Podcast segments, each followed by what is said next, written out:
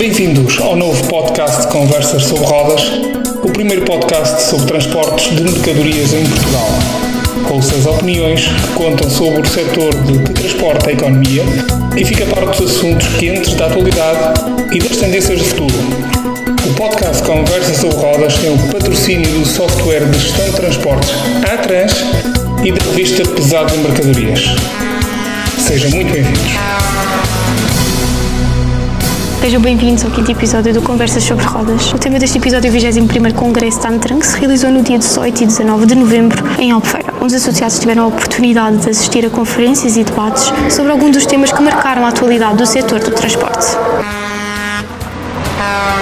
Temos connosco o Denis Muner, Head of Business and Project Manager de Portugal da Cogel, e o Rui Tavares, dono da TTS. Que balança é que fazem do 21º Congresso Tantran? Primeiro, obrigado pelo convite para a Kugel e para a TTS. Agradecemos participar do podcast, desejamos sorte. O balanço que a gente faz é muito positivo do Congresso, porque nós vivemos tempos em que tem desafios para todas as empresas e para todas as pessoas. E no Congresso é possível estudarmos e discutirmos medidas para poder colocar em prática no dia a dia do transporte rodoviário aqui em Portugal. Então vemos um, uma taxa de juros cada vez mais alta, vemos também que temos vários desafios perante a economia e com a inflação que, que acaba acontecendo, acontecer no país, é preciso, muitos especialistas dizem que uma recessão, mas é necessário ter uma discussão para quais medidas podem apoiar Portugal para poder funcionar a economia, porque com uma recessão, claro, como nós vemos como também com moradas imóveis, há uma tendência de haver menos crédito ou um crédito um pouco mais caro. E com esse crédito é preciso discutir como que podemos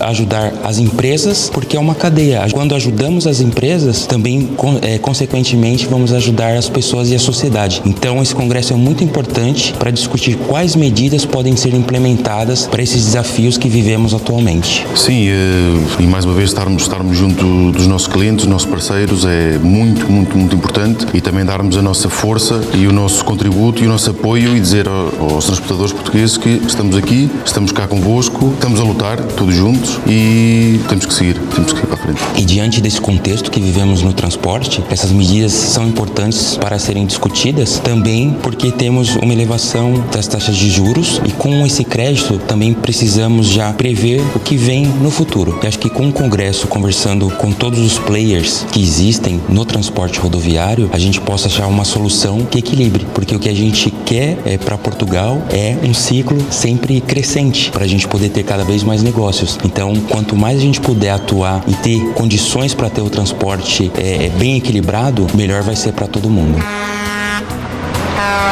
Temos connosco Sofia Pedroso, a Isaac Pedroso. Que balanço é que faz deste 21º Congresso Santra? Uh, boa tarde. Acho muito importante que ocorram este tipo de, iniciativas para a valorização e para a discussão dos desafios que o próprio setor dos transportes enfrenta. Sendo o Congresso momento alto de todos os encontros realizados ao longo do ano, acho que tem sido uma boa aposta da Antran trazer para cima da mesa a discussão daquilo que são os desafios atuais das empresas transportadoras. E hum, não só, porque na verdade o que acontece é que nos congressos há sempre espaço para dar voz aos associados e para eles exporem desta forma aquilo que são as dores que sentem no terreno. Enquanto o Isaac Droso fazemos sempre questão de estar ativamente presentes nas iniciativas que a Antran promove, sendo esta uma boa oportunidade de medir aquilo que é a temperatura do próprio setor. Saímos daqui com uma perspectiva renovada do futuro que nos espera, com noção daquilo que são os desafios atuais do setor dos transportes e com vontade de estar aqui novamente presentes para o ano. Temos connosco o Nuno Barrinho, administrador do Barrinho Transportes. Que balanço é que faz deste 21º Congresso da Antran? Primeiro isto, acho que é bastante positivo, pontos interessantes, na parte do que é passado e futuro, é essa transação energética que está a passar eh, atualmente. São pontos fortes que vieram ao auge do, do Congresso e acho que está de parabéns toda a, a administração, quem fez o Congresso da Antran, de chamar estes pontos, que são mesmo pontos cruciais para discutir e pontos-chave para eh, ajudar ou minimizar ou chamar ponto de atenção a empresas que não, ainda não chegaram a essa intervenção, mas sim, está positivo.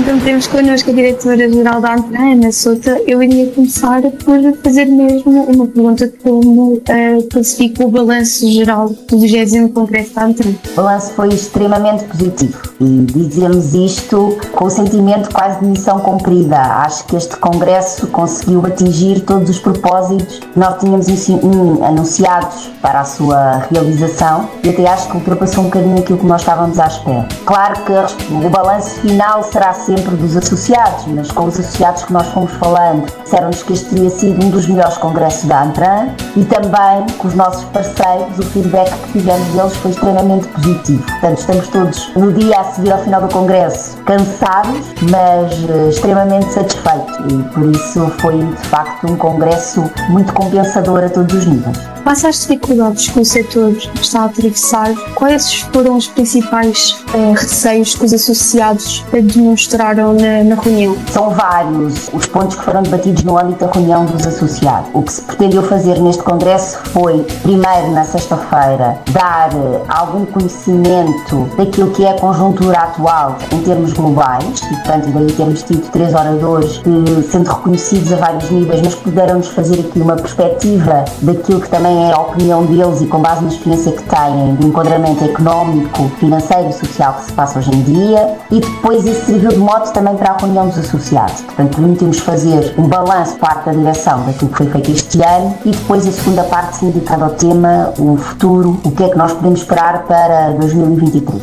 E se alguma conclusão podemos chegar é que, eh, mais uma vez, este setor eh, sabe que tem que contar essencialmente consigo mesmo e cada empresa sabe tem que arregaçar as mangas e, portanto, não é nada de novo. É um setor muito resiliente que já passou por diversos períodos eh, muito complicados e é um setor que vem não só de uma pandemia e antes de conseguir respirar após a pandemia, após o confinamento, depara-se logo com um crescimento excepcional dos custos de combustíveis, acompanhado pelo crescimento de todos os outros custos que norteiam a atividade. Então, se calhar, essa é a grande novidade atual desta situação. Eh, já sentiu vários em outros anos a questão dos custos do combustível, volta e meio o setor é surpreendido com a crise energética, mas é que esta crise energética, associada ou motivada também pela guerra na Ucrânia, teve como precedente a questão da economia e com as dificuldades de produção que resultaram daí, e levou então a esta questão de termos um setor rodeado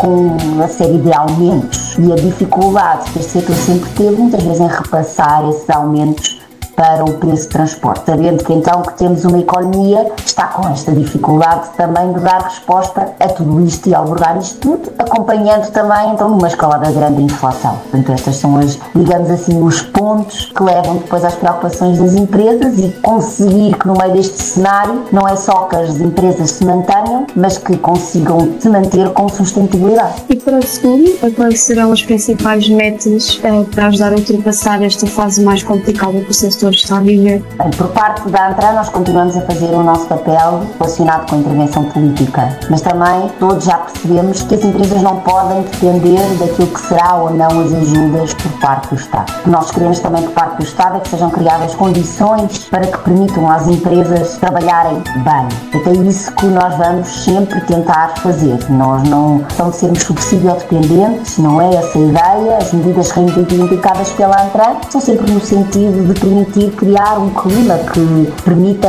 as empresas conseguirem trabalhar com lealdade, num ambiente de concorrência sã e que assim consigam florescer. Basicamente é isto. Portanto, temos algumas metas importantes, como é o caso da criação do Observatório Económico dos Transportes, que vai permitir dar aqui alguma transparência, não só no âmbito de todas as empresas que aqui trabalham, mas também para os clientes, com a publicação do que são os dados estatísticos do setor, mas dos custos e os indicadores indicadores de crescimento dos custos e, portanto, que não é só conversa que espaço café aumentou o custo aqui, aumentou ali, passa a ser claro, com um organismo ligado ao próprio Estado, que isso será uma importante ajuda. Portanto, não é necessariamente monetária, mas é uma ajuda muito importante na clarificação das regras e quem atua no mercado. E depois lá está, nós queremos estar próximos das empresas, daí o mote também do nosso Congresso, a associação mais perto de si, para podermos ir acompanhando as dificuldades das empresas e dar-nos ferramentas para ajudar a ultrapassar ultrapassar os períodos mais difíceis. Portanto, é, é estas é, em linhas gerais, assim,